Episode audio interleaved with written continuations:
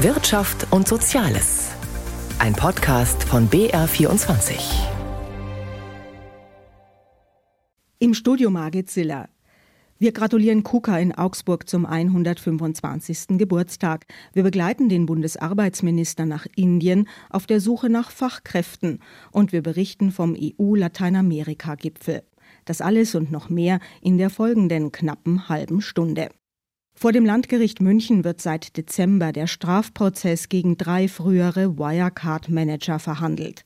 Auf der Anklagebank sitzen Markus Braun, der Ex-Chef, und zwei Mitangeklagte. Zur Wochenmitte sorgte weniger die Zeugenaussage einer früheren Top-Managerin für mediales Interesse, sondern mehr noch das Lebenszeichen eines Phantoms. Jan Marschalek, der frühere Wirecard-Vorstand, der seit drei Jahren abgetaucht ist. Der Mann wird seit Mitte 2020 mit einem internationalen Haftbefehl gesucht.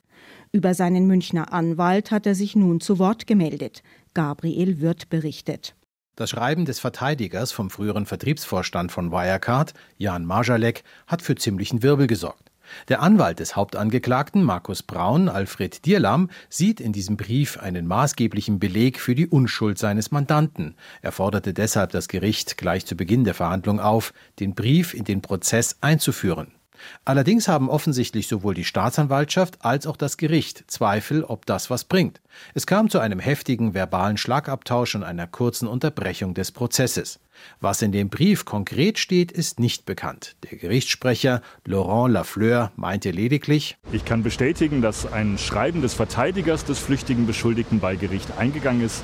Zum Inhalt des Schreibens kann ich zum jetzigen Zeitpunkt, wo das Schreiben noch nicht Gegenstand der Hauptverhandlung war, keine Angaben machen. Es gibt allerdings Medienberichte, wonach Marjalek über seinen Anwalt andeutet, dass es die sogenannten Drittpartnergeschäfte gab von externen Zahlungsdienstleistern, die im Wirecard-Auftrag Kreditkartenzahlungen überwiegend in Asien abwickelten oder abgewickelt haben sollen. Im Sommer 2020 war der einstige DAX-Konzern zusammengebrochen, weil 1,9 Milliarden Euro angeblicher Erlöse aus diesen Drittpartnergeschäften nicht auffindbar waren. Die Staatsanwaltschaft geht davon aus, dass diese Erlöse frei erfunden wurden und wirft deshalb dem früheren Vorstandschef Braun und den beiden Mitangeklagten Betrug vor. Gern würde sie auch Marjalek auf der Anklagebank sehen, doch der ehemalige Vertriebsvorstand ist untergetaucht und wird in Russland vermutet. Braun und seine Verteidiger dagegen wollen beweisen, dass es diese Drittpartnergeschäfte durchaus gab. Doch die Gelder seien von Marjalek und Mittätern veruntreut worden und Braun selbst sei der Betrogene. Im Sommer 2020, kurz vor dem Zusammenbruch des früheren DAX-Konzerns, erklärte Braun in einer Stellungnahme, es kann derzeit nicht ausgeschlossen werden, dass die Wirecard AG in einem Betrugsfall erheblichen Ausmaßes zum Geschädigten geworden ist. Der Brief könnte also der Verteidigung Brauns helfen, wenn er denn Hinweise enthielte, die die These des Hauptangeklagten stützen würden. Allerdings hat auch der Insolvenzverwalter von Wirecard keine Spur der vermissten Milliarden gefunden und die Staatsanwaltschaft stellte klar, dass das jetzt vorgelegte Schreiben nicht so von harten Fakten strotze. Unklar ist zudem, welches Motiv Marjalek haben könnte, sich zum jetzigen Zeitpunkt über seinen Anwalt zu äußern. Wie inzwischen bekannt wurde, will sich die Kammer Zeit lassen mit ihrer Entscheidung, ob der achtseitige Brief als Beweismittel zugelassen wird. Die Staatsanwaltschaft hat betont, das Schreiben enthalte keine konkreten Belege und der flüchtige Marschalek sei unglaubwürdig. Er belastet offenbar auch den einzigen Kronzeugen der Staatsanwaltschaft, den Mitangeklagten Oliver Bellenhaus. Von München nun nach Brüssel. Jahrelang gab es keine offiziellen Treffen zwischen der EU und Lateinamerika. Es ist wohl vor allem der spanischen Ratspräsidentschaft zu verdanken, dass es nun in Brüssel endlich zu einem hochrangig besetzten Gipfel kam. Aber es ging nicht nur um die wirtschaftlichen Interessen beider Seiten, sondern auch um politische Konflikte, wie Jakob Mayer berichtet. Der Lunch zog sich bis in den Nachmittag. Mechelse Kuckuck, gebratenes Huhn auf belgische Art mit mediterranem Gemüse als Nachspeise gebackene Nektarine. Vielleicht die Antwort auf Brasiliens Präsident Luiz Inácio Lula da Silva, der sich über zu kleine Portionen bei den Empfängen in Europa beklagt hatte.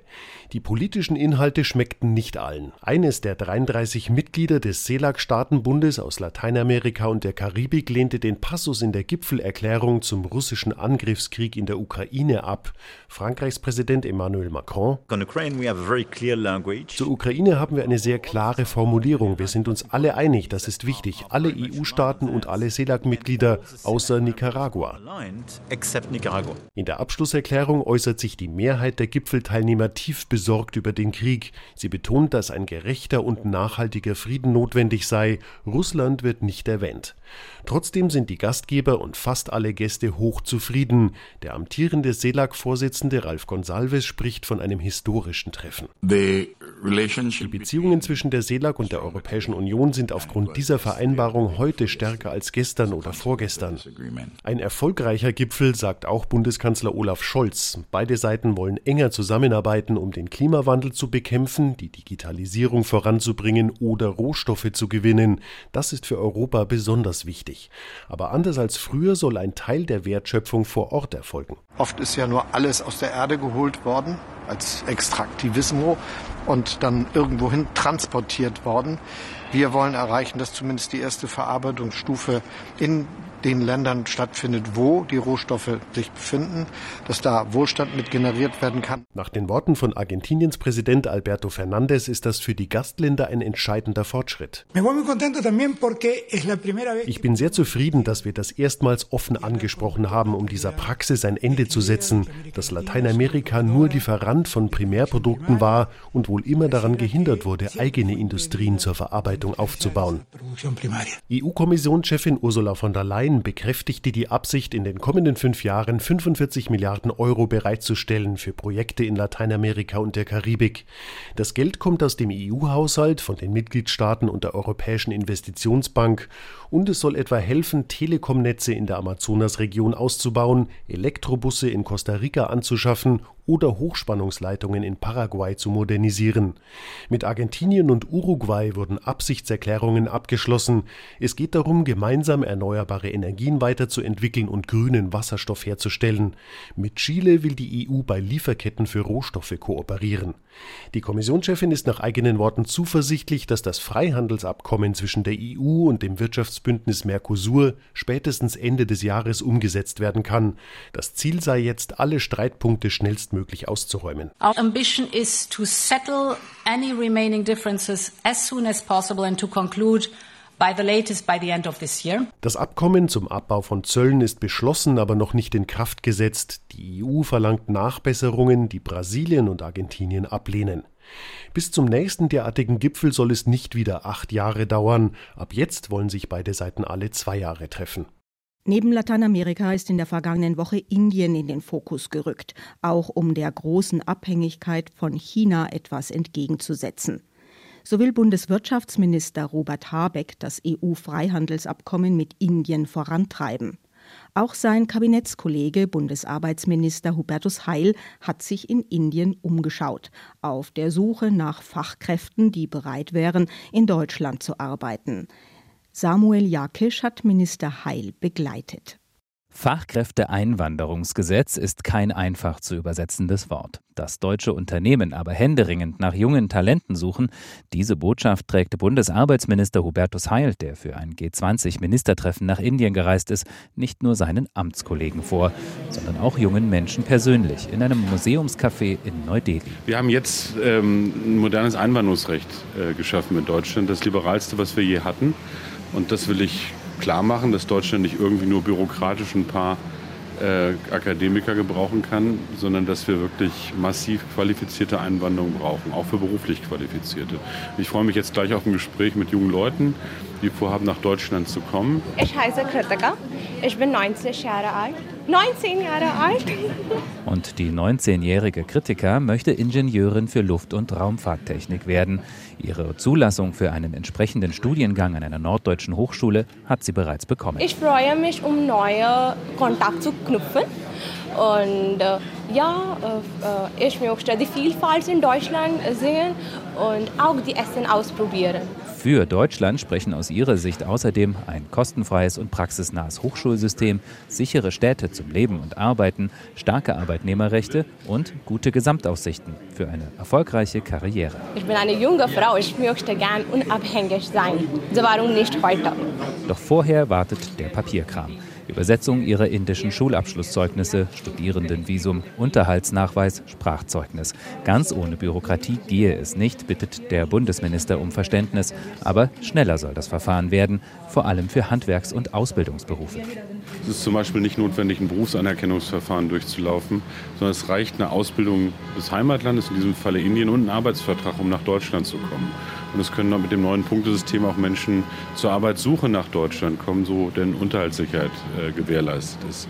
Also das Gesetz baut schon viel Bürokratie ab, aber wir müssen auch in den Verfahren schneller werden. Neben der Bürokratie hat die junge auswanderungswillige Inderin aber auch andere kritische Fragen an den Bundesminister. Ich habe in einem Artikel gelesen, dass es gibt ein bisschen Rassismus in Deutschland, äh, weil ich bin eine Zuwanderer dort. So. Man darf das nicht machen wie in den 60er Jahren, wo die Gastarbeiterinnen und Gastarbeiter, die sogenannte Gastarbeitergeneration, zum Arbeiten eingeladen wurde, aber nicht immer als Menschen behandelt wurde.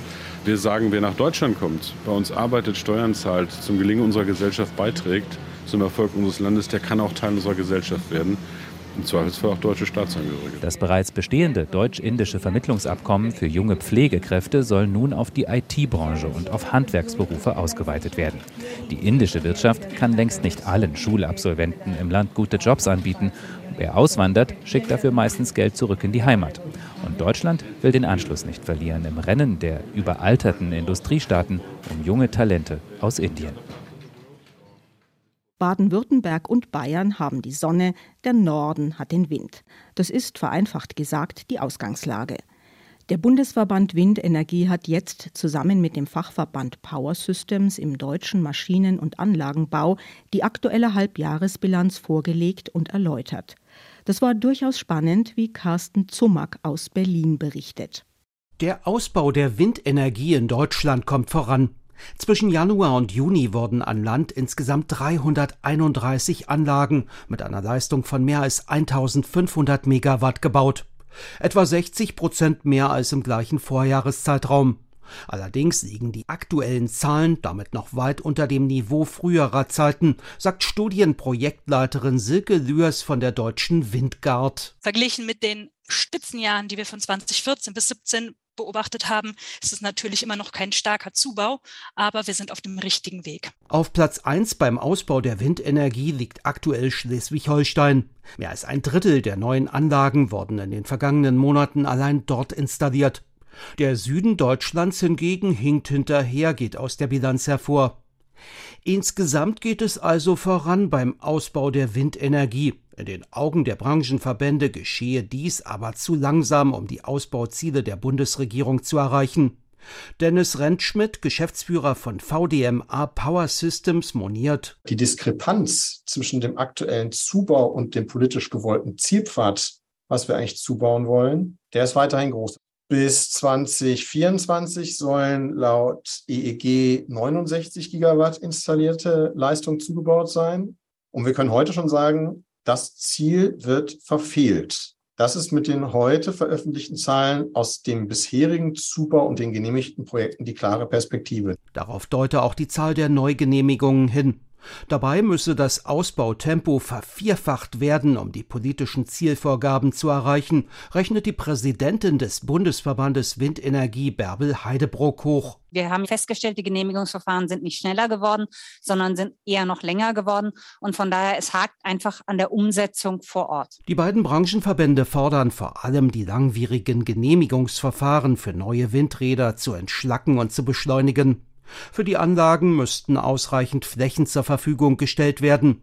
Darüber hinaus wünscht sich Dennis Rentschmidt von VDMA Power Systems, dass die aufwendigen Transporte der sperrigen Anlagenteile in Deutschland erleichtert werden. Wir brauchen durchschnittlich zwölf Wochen für die Genehmigung eines großen Schwertransports. In Holland sind das vier bis fünf Tage. Da sieht man, dass es deutlich schneller geht. Wir brauchen für diesen Zubau mit 10 GW pro Jahr ungefähr 120.000 Genehmigungen pro Jahr. Das sind ungefähr 30.000 Schwertransporte nur für den Bereich Windenergie an Land pro Jahr in Deutschland. Die beiden Verbände fordern alles in allem bessere Rahmenbedingungen für den Ausbau der Windenergie in Deutschland. Große Hoffnungen konzentrieren sich auf den sogenannten grünen Wasserstoff, gerade in den Branchen, die sehr viel Energie brauchen. Das ist vor allem die Stahlindustrie. Die EU-Kommission hat jetzt grünes Licht gegeben für öffentliches Geld, mit dem ThyssenKrupp in Duisburg den Abschied von der Kohle schaffen will. Philipp Eckstein fasst zusammen. Rund 2 Milliarden Euro öffentlicher Förderung dürfen damit an ThyssenKrupp gezahlt werden. Mit dem Geld wollen der Bund und das Land Nordrhein-Westfalen das Unternehmen dabei unterstützen, die Stahlproduktion am Standort Duisburg klimaschonend umzurüsten. Konkret soll in einer neuen Anlage als Energiequelle künftig sogenannter grüner Wasserstoff statt Kohle genutzt werden. Also erneuerbare Energien statt fossiler Brennstoffe. Bis zu 3,5 Millionen Tonnen CO2 sollen so jährlich eingespart werden.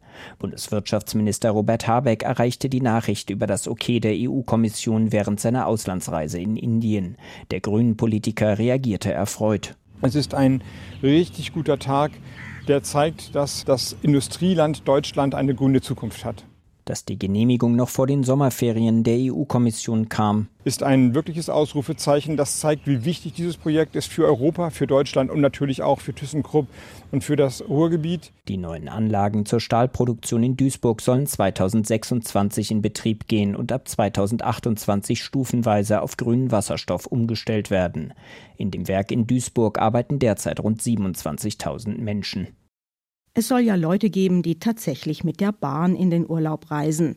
Günstig ist das nicht unbedingt, leichtes Gepäck ist angesagt und ein großzügiger Zeitplan.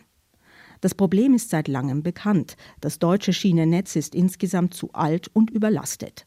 Das Verkehrsbündnis Allianz pro Schiene hat jetzt in Berlin einen europaweiten Vergleich präsentiert, was sich einzelne Länder die notwendigen Investitionen kosten lassen. Johannes Frevel berichtet. Milliardenbeträge für die Schiene, viel Geld fließt in diesen Kernbereich der Verkehrswende. Wie Deutschland mit diesen Investitionen in die Schieneninfrastruktur europaweit dasteht, Dirk Pflege, Geschäftsführer des Bahnbündnisses Allianz pro Schiene, zieht einen ernüchternden Vergleich.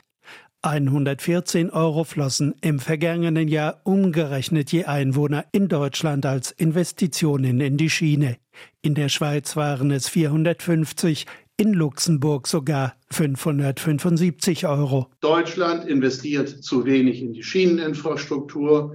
Deutschland hinkt hinterher im europäischen Vergleich. Viele Staaten Europas haben auch das vergangene Jahr genutzt, um massiv weiter in ihre Schieneninfrastruktur zu investieren. Und Deutschland hat gegen den Trend die Investitionen im vergangenen Jahr gesenkt. Grund dafür ist vor allem ein statistischer Sondereffekt aus dem Jahr 2021. Auch wenn Deutschland aus Sicht des Bahnlobbyverbandes noch immer viel zu wenig Geld in die Hand nimmt, um die Bahn nach langen Sparjahrzehnten wieder auf Vordermann zu bringen, es gebe eine Trendwende bei öffentlichen Investitionen, konstatiert Dirk Pflege. Dieser Trend der jahrzehntelangen Bevorzugung des Automobils, der ist gestoppt in Deutschland. Das ist die zweite Seite der Medaille. Wir sehen also den Beginn einer Trendwende. Deutschland investiert jetzt mehr in die Schieneninfrastruktur als in die Bundesfernstraßen, Autobahnen und Bundesstraßen im direkten Vergleich mit den Bundesschienenwegen. Allerdings, die Bahn flott machen für den Deutschlandtakt, das dauert noch sehr lange, sollte das Bautempo nicht deutlich anziehen. Die Bahn kämpfe weiterhin mit den Folgen des einst politisch gewollten, letztlich aber gescheiterten Börsengangs. Wir haben weiterhin einen riesen Reformstau. Wir haben auch weiterhin eine enorme Unterfinanzierung des Schienennetzes. Daran ändern auch die Aufwüchse der vergangenen Jahre und der kommenden Jahre nichts. Wir haben einen Zusatzbedarf im Schienennetz, den auch die Bundesregierung mit ihrem Koalitionsausschussbeschluss anerkannt hat, einen Zusatzbedarf von 45 Milliarden Euro. Das ist sozusagen die Hypothek der unterlassenen Investitionen der Vergangenheit. Das Schienennetz sei seit der Bahnreform 1994 um 13 Prozent geschrumpft. Die Verkehrsleistung im Schienengüterverkehr habe sich im gleichen Zeitraum jedoch verdoppelt, rechnet die Allianz pro Schiene vor. Dazu kommen 40 Prozent Zuwachs im Personenverkehr. Eine Folge, weil das Schienennetz mit dem Bedarf nicht mitgewachsen ist, kommt inzwischen mehr als jeder dritte Zug zu spät. Der Augsburger Roboterhersteller KUKA wurde bundesweit erst so richtig bekannt, als ein chinesischer Konzern das Traditionsunternehmen kaufte. KUKA blickt zurück auf eine wechselvolle Geschichte. Zur Wochenmitte wurde der 125. Geburtstag gefeiert. Ein Firmenporträt von Christian Wagner. Sie läuft wie ein Uhrwerk, die KUKA Selecta von 1951. Ein Sockenstrickautomat, hergestellt in Augsburg. Heute steht sie im Augsburger Textil- und Industriemuseum. Die Strickmaschinen waren besonders gefragt. Und so hat man äh, ab den 1950er Jahren begonnen, äh, ganz neue Maschinen herzustellen, unter anderem Strickmaschinen wie hier, aber auch Schreibmaschinen. Denn Panzerteile und Geschütze wie vor dem Kriegsende durfte KUKA da nicht mehr herstellen, erklärt Museumsdirektor Borromäus Murr. Und neue Müllautos, die KUKA schon vor dem Krieg gebaut hatte, die konnten sich die Städte damals erstmal nicht leisten. So musste man halt erfinderisch sein, sagt Historiker Ingo Stader. KUKA nach 1945 natürlich auch ein sehr starker Einschnitt. Die Wirtschaft war völlig anders, die Bedarfe waren völlig andere. Und dass KUKA denn zum Beispiel, ich glaube, es war auch für, für Möbel, also so Röhren gemacht hat. Ne? Und wie gesagt, diese Schreibmaschinen oder andere Haushaltsgeräte, einfach diese Improvisationskunst dann auch. Ne? Ich glaube, diese, auch diese Zuversicht, das ist, glaube ich, auch sehr wichtig, immer zu wissen, es geht weiter. Ne? Die Firmengründer Johann Keller und Jakob Knappig haben sich nicht nur im Firmennamen mit K und K und dem A für Augsburg verewigt, sie haben ihrer Firma von Anfang an beigebracht, sich schnell neu zu orientieren. Als ihr erster Verkaufsschlager helle Acetylengaslampen von der viel praktischeren Elektroglühbirne verdrängt wurde, da wurde KUKA zum Hersteller von Schweißgeräten. Volkswagen und Mercedes-Benz waren wichtige Kunden dafür, schweißten ihre Karosserien mit Technik aus Augsburg. Anfang der 70er Jahre wollten sie ihre Produktion automatisieren mit Robotern. KUKA versuchte zu liefern. Das war ja so eine kleine Nische zunächst mal ne, in, innerhalb des Anlagenbaus, wo sich jetzt heute das entwickelt hat, für das KUKA heute ja im Prinzip steht. Aber das war eigentlich eine ganz kleine Abteilung, kann man sagen, mit extrem engagierten Leuten, die da rumgetüftelt haben. Die Tüftler hatten es nicht leicht. KUKA hätte ihnen beinahe den Geldhahn zugedreht, weil die ersten Roboter viel zu anfällig waren. Heute werden sie bei der Produktion in Augsburg orange lackiert und in die ganze Welt exportiert. Es geht um die Bedienung, es geht um die Steuerung, um die Vernetzung äh, von Maschinen. Da spielt dann auch künstliche Intelligenz eine große Rolle. Wenn wir heute Entwickler suchen, dann suchen wir schwerpunktmäßig Softwareentwickler. Firmensprecher Wolfgang Meisen sagt, KUKA sei noch immer ein deutsches Unternehmen, auch wenn seit der Übernahme 2016 die chinesischen Manager von Midea das letzte Wort haben. Weitergehen soll es mit kleinen Robotern, die nicht mehr umständlich programmiert werden. Sie lernen, indem ein Mensch die Bewegungen am Roboter vormacht. Der macht sie dann tausendfach, wenn nötig, nach. Mit solchen Robotern will KUKA in die Handwerksbetriebe und auch in die Operationssäle der Kliniken. Das war's für heute. Danke für Ihr Interesse, sagt Margit Siller.